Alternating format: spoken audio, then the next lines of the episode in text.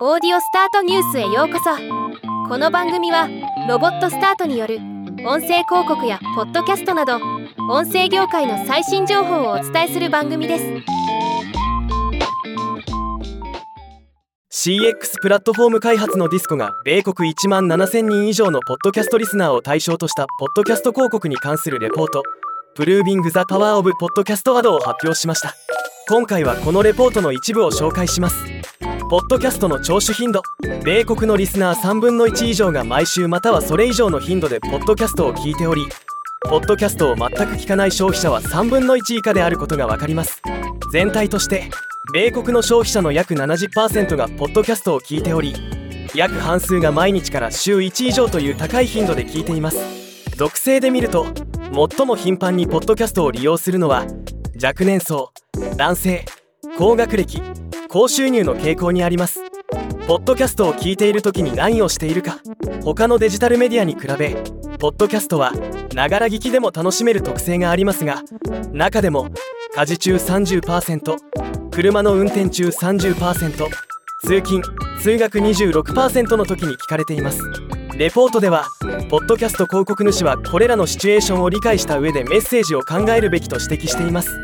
ポッドキャスト番組をどのように見つけるか。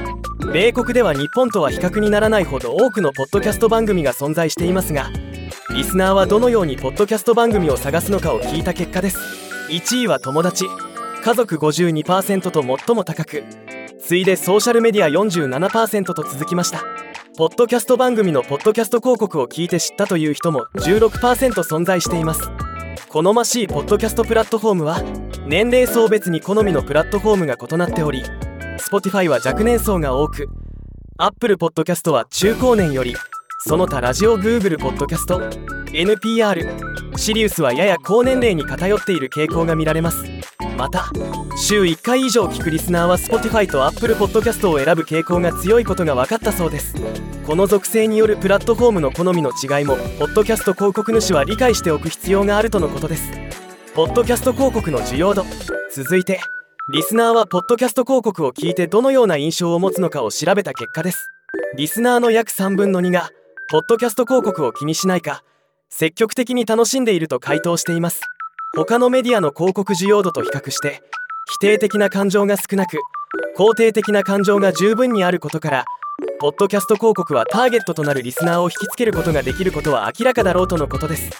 ポッドキャスト広告への注目度ポッドキャスト広告が流れている時テレビオンラインラジオなど他のメディアの広告と比べてより注意を払うかどうかという問いに対する結果です。リスナーの約3分の1が他の媒体と比べてポッドキャスト広告にもっと注意を払うと回答。一方ポッドキャスト広告に相対的にあまり注意を払わないと回答しているのは約4分の1だけとなっています。また毎日聞いているリスナーの45%はポッドキャスト広告にもっと注意を払うと答え逆にあまり注意を払わないと答えたのは23%に過ぎませんでした。ポッドキャストの番組内容やホストは広告主に対するイメージに影響を与えるか。リスナーの約33%は好きなポッドキャスト番組で広告されたブランドを好きになると回答しています。そして毎日ポッドキャストを聞いているリスナーの場合約45%に上昇しています。今回も米国のデータではあるものの日本でもこういう傾向があると想定した上でデジタルオーディオ広告デジタル音声広告を出稿していきたいですね。ではまた。